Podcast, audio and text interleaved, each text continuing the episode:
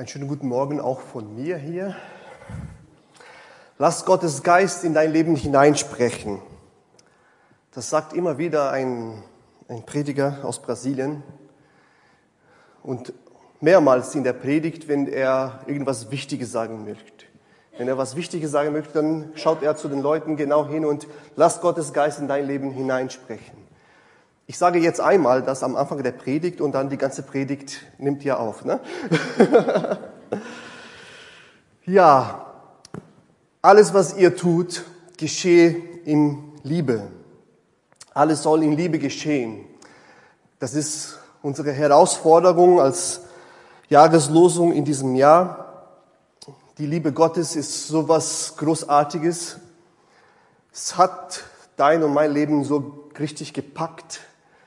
Und wir leben immer wieder neu und entdecken diese Liebe immer wieder neu. Wir sind dazu berufen, diese Liebe weiterzubringen in diese Welt.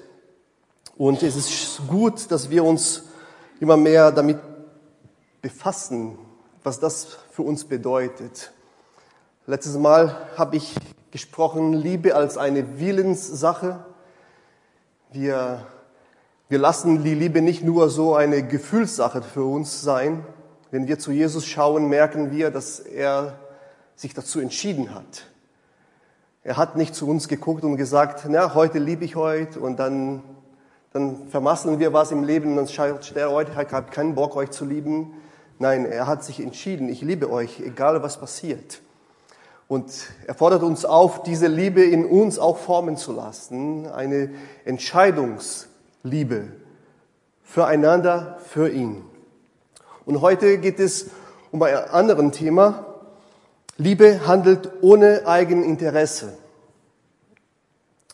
Und da merken wir schon, oh, das ist schwierig. Und der Apostel Paulus, als er viele Eigenschaften der Liebe in 1. Korinther Kapitel 13 beschreibt, er schreibt so, sie, die Liebe, suchen nicht den eigenen Vorteil.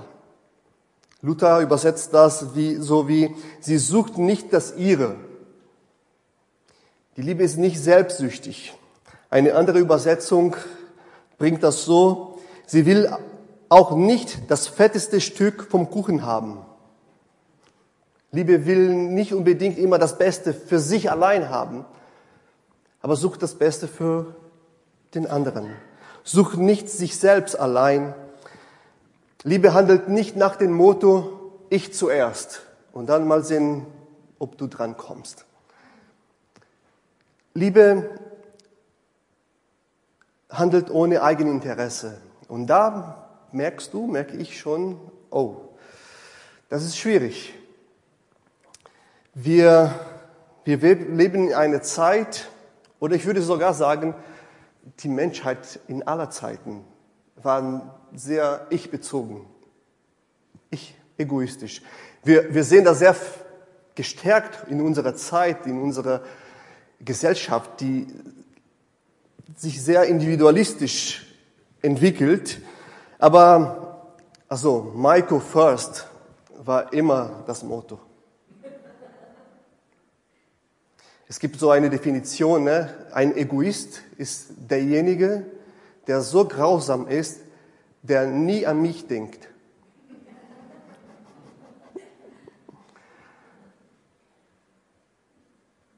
Schauen wir zu Liebespaaren, die frisch verliebt sind und dann fragt man, warum liebst du deinen Partner? Sehr oft die Antwort ist, weil er oder sie mich glücklich macht. Warte, ist das Liebe? Ich liebe dich, weil ich einen Vorteil daraus ziehe. Ich habe meine eigenen Interesse. Und das ist erstmal gut und okay so. Wir sollen auf uns schauen und wir wollen auch fröhlich sein, wir wollen auch Freude haben und wir sollen auf uns auch selbst achten. Und das ist gut, richtig und legitim. Jeder darf für sich selbst sorgen. Jeder hat das Recht, seine eigenen Interesse zu vertreten, zu verfolgen, dafür zu kämpfen. Und das ist gut, dass wir in einer Gesellschaft leben, wo das gewährleistet ist.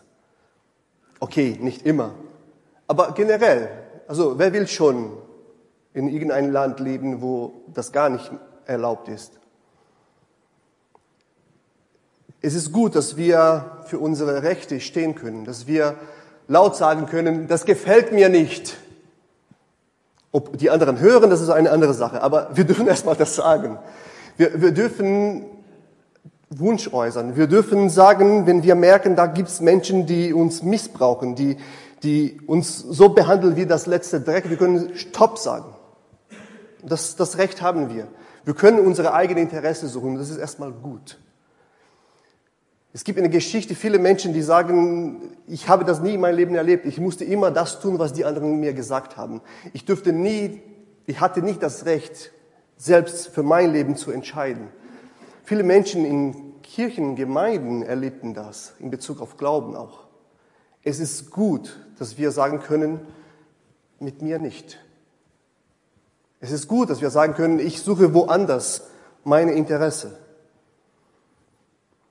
Nun, das ist eine Seite der Medaille. Die andere Seite der Medaille ist, wenn jeder nur das eigene, die eigene Interesse suchen, irgendwann landen wir in eine so individualistische Gesellschaft. Und viele denken so heute. Wenn jeder an sich denkt, dann ist an alle gedacht. Ne? Lautet der Spruch. Es gibt einen Spruch in Brasilien, das heißt, jeder für sich und Gott für alle. Jeder passt auf sich auf und vielleicht regelt Gott das Ganze. Aber wir merken, da kommen wir an unsere Grenzen, weil wer ist schon, kann an sich selbst vollkommen denken. Da, da stecken wir auch ein, in ein Problem.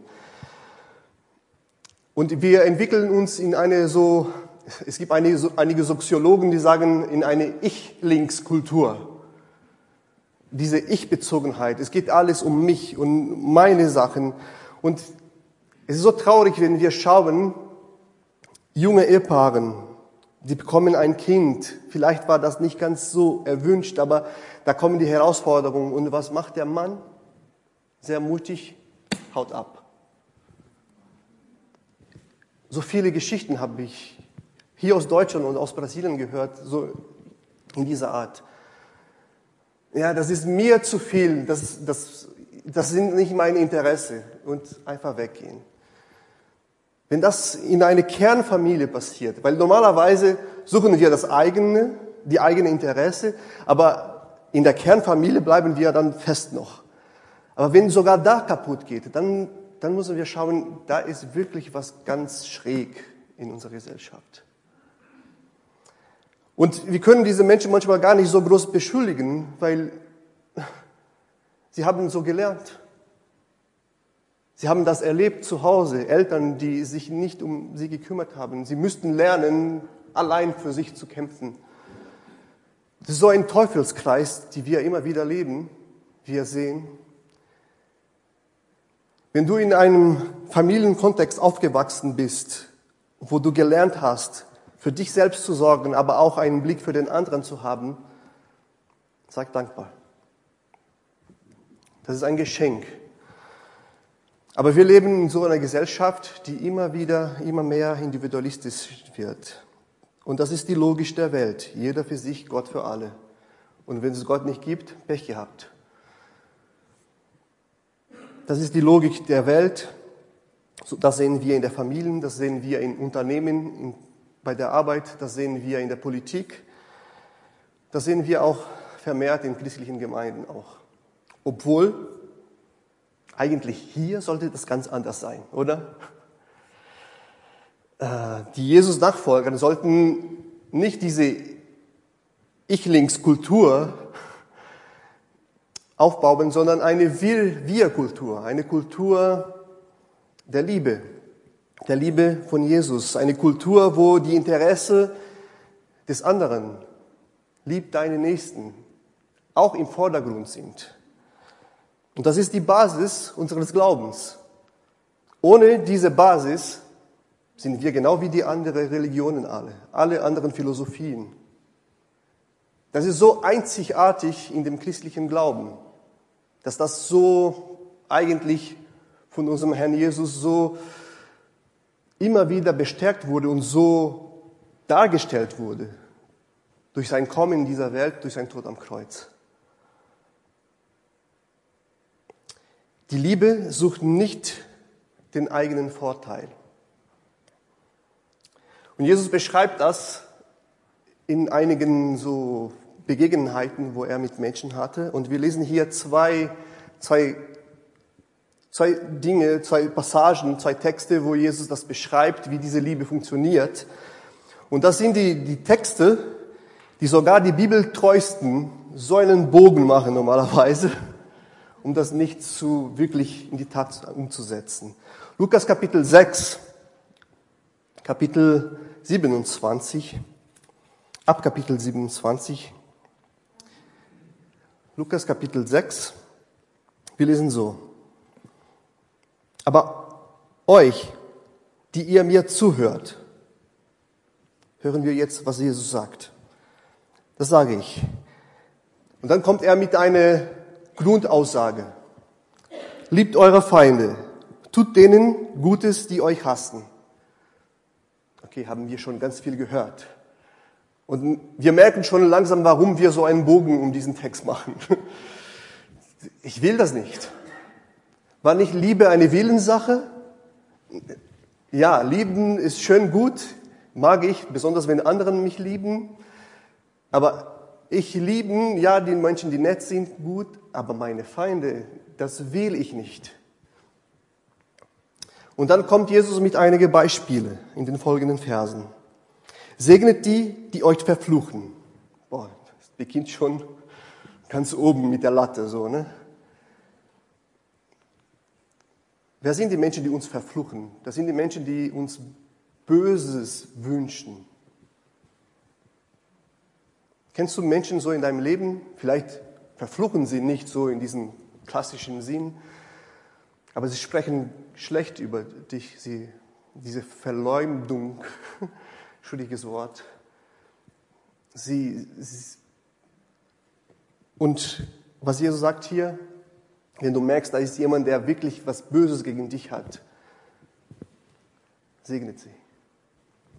Oh, ob ich das will? Betet für die, die euch beschimpfen. Schlägt dich einer auf die Backe, halte ihm auch die andere Backe hin. Und das müssen wir richtig verstehen. Das, ist, das geht nicht darum, um diese Schlägerei als Gewalttat einfach oder als Missbrauch. Jesus sagt nicht, jemand hat sich missbraucht, dann lass es einfach wieder. Nein, es geht nicht darum. Diese an der Backe schlägen, das ist, man prügelt sich nicht an der Backe so. Das war die Art und Weise, wie die Herren, wie die römischen Soldaten die Menschen, die Sklaven, einfach gesagt haben, du bist ein Nichts. Hier, ich bin der Herr. Das war eine Art und Weise zu unterdrücken, zu zeigen, dein Platz ist da unten, ich bin hier oben, ich habe die Macht. Du. Das machen wir oft mit unseren Kindern so, ne? oder früher. Ne, wir machen das nicht. Aber es gab Zeiten, wo das so gemacht wurde. Diese autoritäre Art und Weise, einfach aus Macht, aus Gewalt.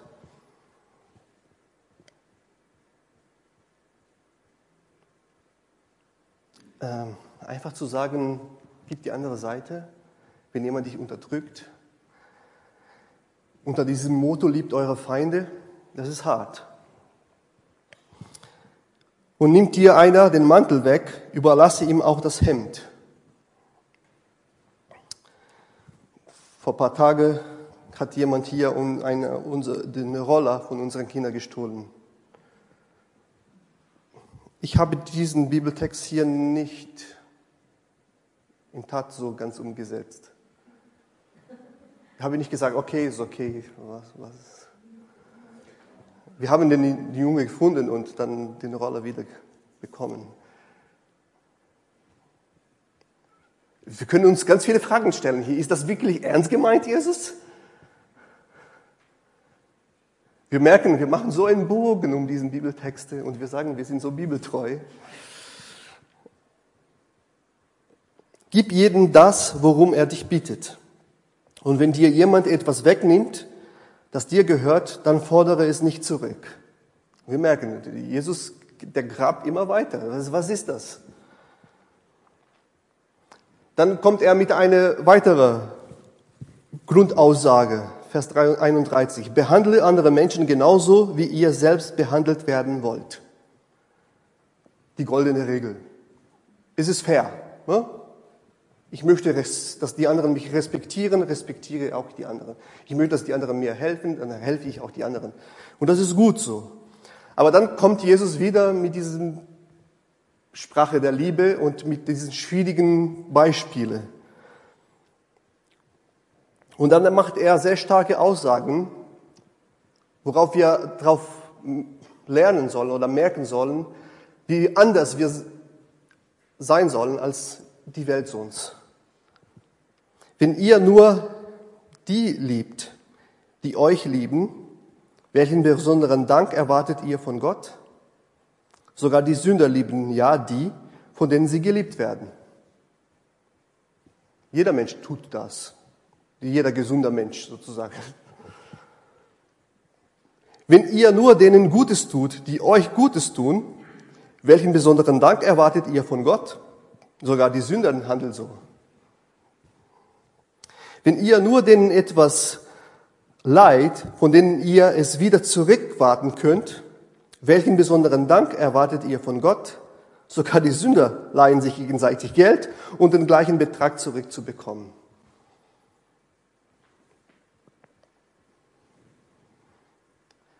Jesus macht sehr starke Anschuldigungen hier an seinen Nachfolgern, an die Leute, die ihm zuhören und, und sagt,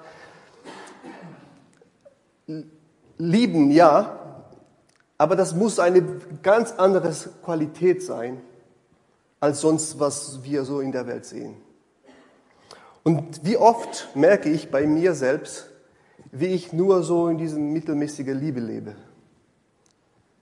Obwohl ich sage, ja, Jesus, ich folge dir nach. Vers 35, nein, liebt eure Feinde, tut Gutes und verleiht, ohne etwas dafür zu erhoffen. Und dann kommt diese starke Aussage, dann werdet ihr großen Lohn erhalten und Kinder des Höchsten sein. Denn Gott selbst ist gut zu den undankbaren und schlechten Menschen.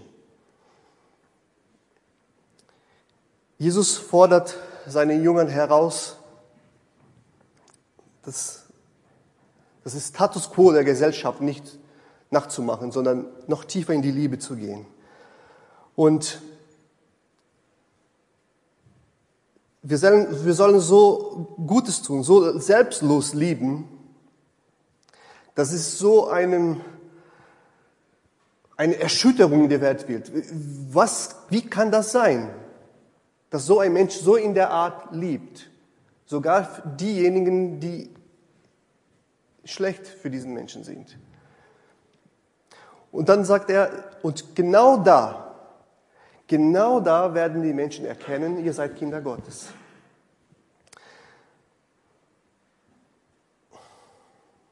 Liebe handelt ohne eigenen Interesse. Liebe, die wahre Liebe, diese Liebe, die von Gott kommt, braucht keine Belohnung. Liebe braucht keine Anerkennung. Olavo Feijó, das ist ein Bibelübersetzer in Brasilien, der hat sehr groß gearbeitet in den Bibelübersetzungen in Brasilien, hat das so formuliert. Lieben heißt, das Beste zu geben von dem, was ich bin und habe, allein für das Wohl des anderen. Alles andere ist nicht Liebe. Alles andere ist Investition, gutes Geschäft, Tausch.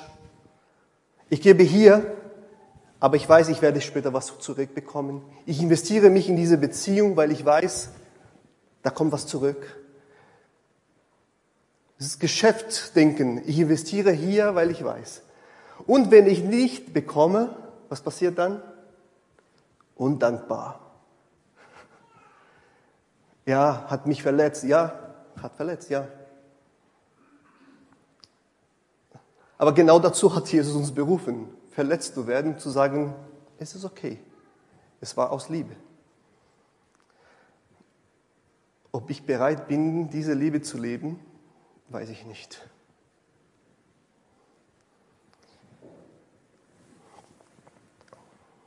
Wenn ich merke, dass ich nur Dinge tue und nur zufrieden bin, wenn ich Anerkennung bekomme, wenn ich Lob bekomme, zum Beispiel hier in der Gemeinde, dann muss ich sehr, sehr wachsam sein mit mir selbst und sagen, Michael, tust du deinen Dienst jetzt aus Liebe oder nur, weil die Leute jetzt nett zu dir sind oder nicht? Ist Liebe die Grundmotivation? Natürlich mag ich, wenn man. Aber diese Liebe, die ohne Eigeninteresse handelt, das ist so schwierig. Und dann komme ich mit meinen Ausreden, aber ich bin nur ein Mensch, Gott. Ich kann das nicht. Ja, richtig, du kannst das nicht, sagt Gott. Deshalb habe ich dir meinen Geist gegeben. Und als Jesus gesagt hat, der Geist Gottes kommt, dann hat er nicht nur gesagt Geist, sondern die Kraft wird mit euch sein. Nicht im Sinne von Star Wars, die Kraft sei mit, die Macht sei mit euch, sondern die Kraft, genau das alles zu erleben, zu erleiden, so zu lieben, wie Christus gelebt hat. Wie schaffen wir das? Diese Kraft des Geistes immer wieder vor Augen zu haben.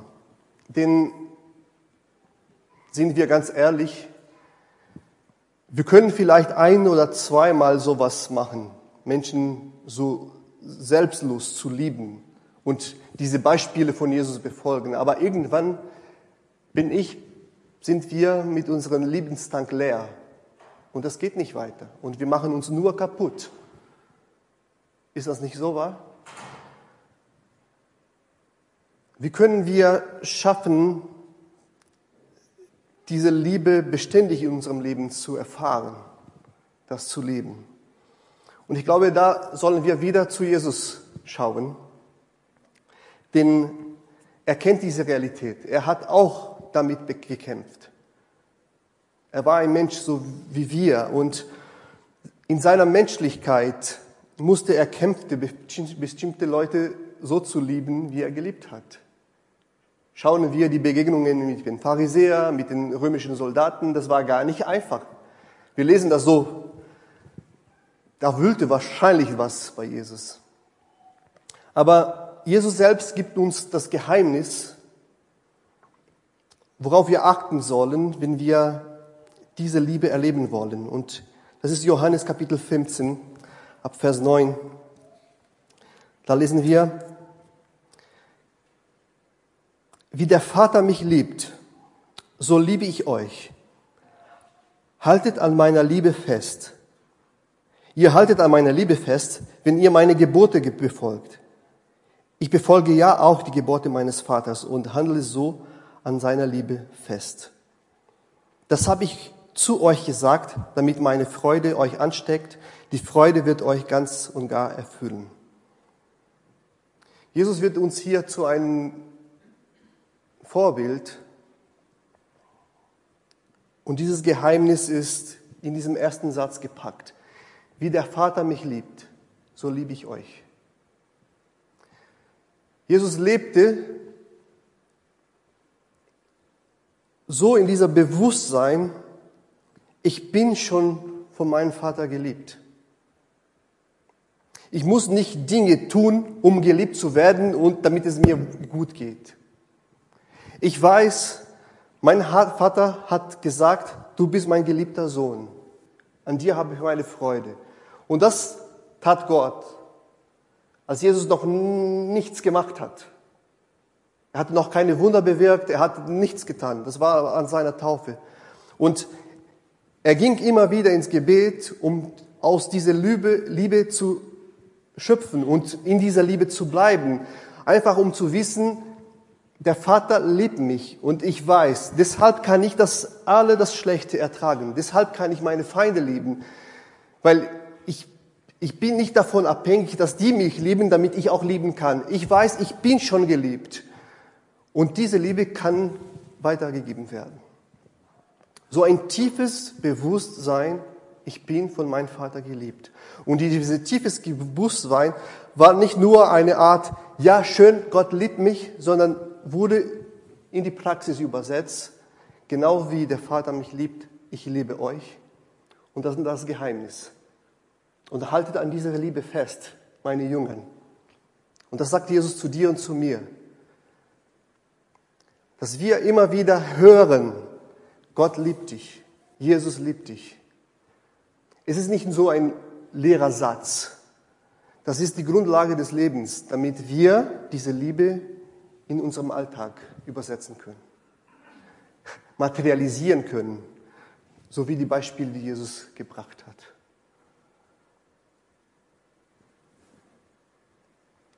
Was machen wir, wenn wir hier zum Gottesdienst kommen?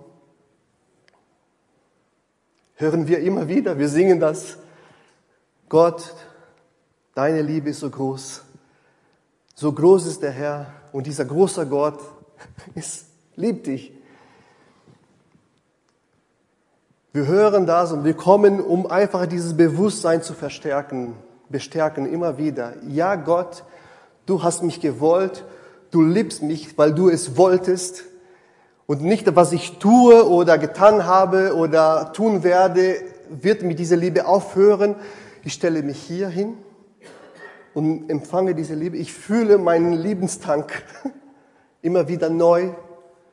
Jedes Mal, wenn ich dein Wort lese, jedes Mal, wenn ich im Gebet vor dir bin und einfach still bin. Ich möchte diese Liebe erfahren, weil ich möchte diese Liebe weitergeben. Im Hebräerbrief, ich habe diesen Text nicht,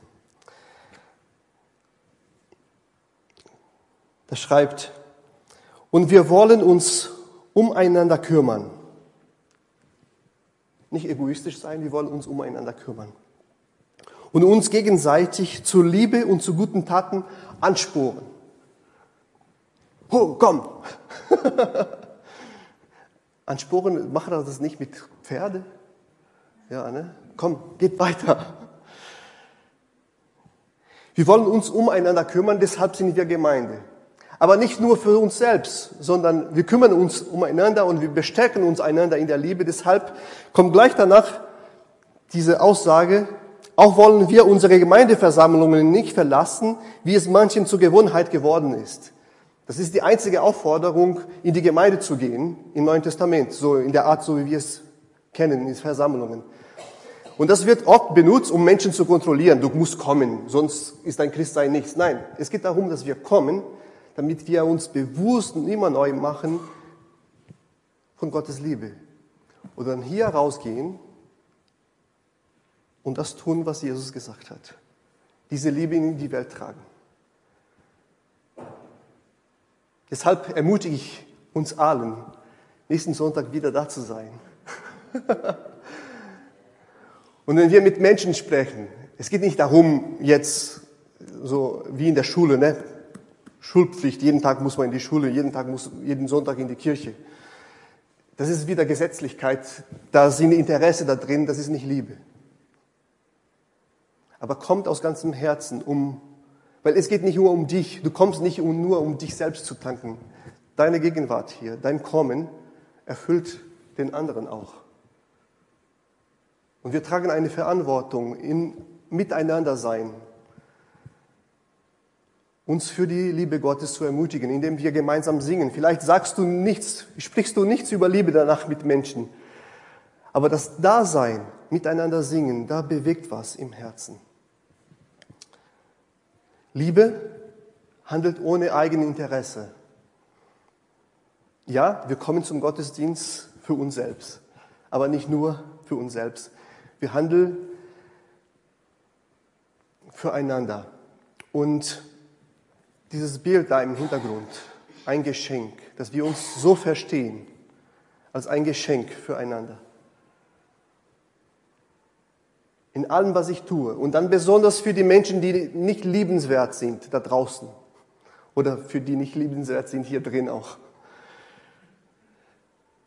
Für diejenigen, die, mit dem wir so ein Problem haben, sich selbst als ein Geschenk der Liebe Gottes zu verstehen. Aber kein Treuerpferd. Kennen wir diese Geschichte? Dass wir dann nur mit unserem eigenen Interesse da hinten versteckt kommen. Nein, wirklich ein, ein Geschenk füreinander aus dieser Liebe Gottes. Möge Gott uns als Gemeinde auf diesen Weg führen. Höre zu, lass der Heilige Geist in dein Leben hineinsprechen. Ich möchte, dass diese Botschaft in meine, in meine Realität wahr wird. Vielleicht merkst du das, ich merke das auch. Jeder von uns, wir suchen immer sehr stark unsere eigenen Interesse. Und das ist wirklich ein Kampf, immer wieder neu. Aber wir kommen zusammen, weil wir kennen unseren Gott und unser Ziel ist Christus, dass wir genauso lieben können wie er. Und Gott wird uns an diesem Ziel bringen. Dafür, das glaube ich. Und äh, ich freue mich, wenn das auch von Menschen außerhalb von unserer Gemeinde auch merken können, dass sie die Liebe Gottes, diese selbstlose Liebe in der Beziehung, im Alltag auch mit uns auch erfahren können. Lass uns beten.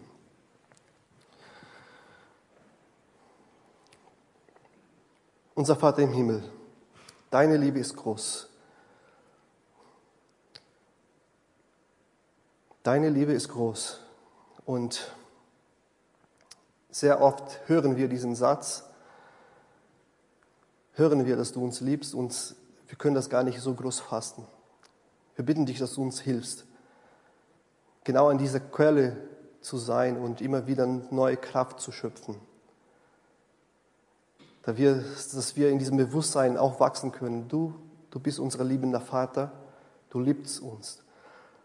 Und du willst diese Liebe in uns auch formen, damit wir wie deine Kinder, deine, als deine Kinder in dieser, in dieser Welt auch hineingehen können. Kinder, die diesen gleichen DNA haben, die aus dem Himmel kommen und Heilung, um Liebe und Hoffnung um all das Gute, was du uns gibst, auch in diese Welt zu bringen. Dein Gast ist mit uns. Hilf uns, aus dieser Kraft zu schöpfen. Amen. Amen.